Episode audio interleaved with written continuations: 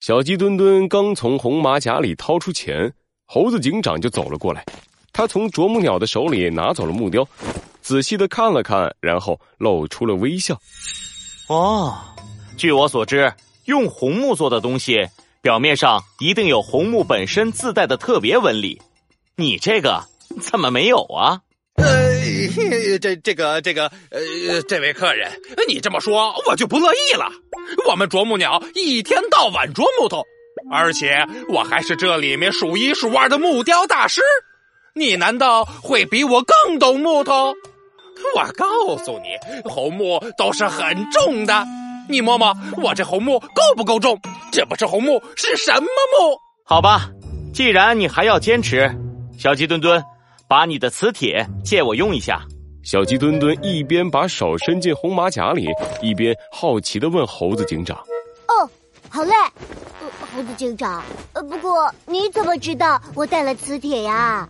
哈哈，你出发前拼命往红马甲里塞东西，我可都看见了，还带了不少零食吧？嘿嘿嘿，这你都知道。猴子警长，你真是太厉害了！小鸡墩墩把磁铁递给了猴子警长，猴子警长拿起了木雕，和磁铁放在了一起，磁铁紧紧的吸在了木雕上。这要怎么解释？难道你要说红木是带有磁性的木头吗？这个，这个，呃，哦，靓仔。我想起来了，我这红木乃是被雷劈过的闪电红木，可厉害了！这磁性就是被雷劈出来的。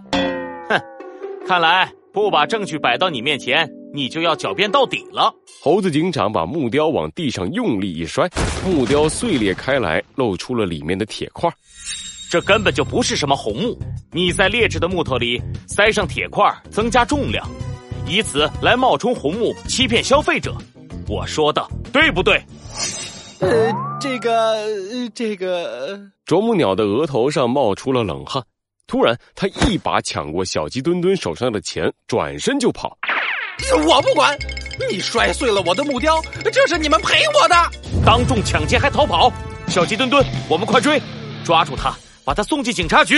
是猴子警长。猴子警长和小鸡墩墩紧紧的追着啄木鸟。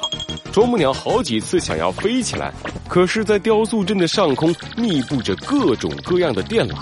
无奈之下，他只好在地面上疯狂逃窜。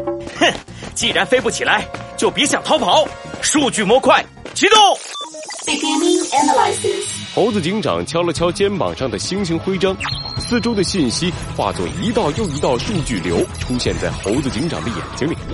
猴子警长的大脑疯狂的运转起来，计算出了啄木鸟的逃跑路线。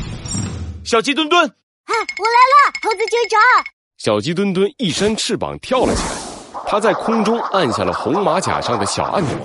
武装模块，铁球模式。小鸡墩墩把四肢和头都缩进了红马甲里，变成了一个大圆球，结结实实的落到了猴子警长的手上。去吧，小鸡墩墩飞弹强化版！小鸡墩墩飞弹结结实实的砸在了啄木鸟的脑袋上。哎呀，这这这这是什么暗器呀？啄木鸟的脑袋上冒出了三颗小星星，一下子瘫在了地上。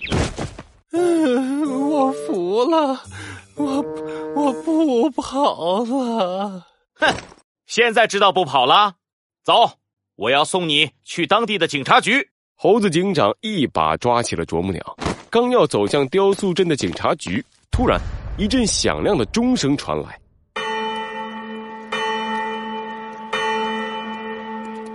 猴子警长周围突然传来了一阵骚动，他朝四周望了望，发现是雕塑镇的动物们，脸上带着兴奋的表情，不约而同的朝着同一个方向走去。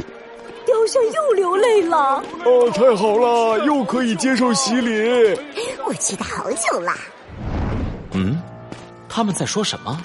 雕像流泪，洗礼？奇怪，怎么回事？这些动物这么着急？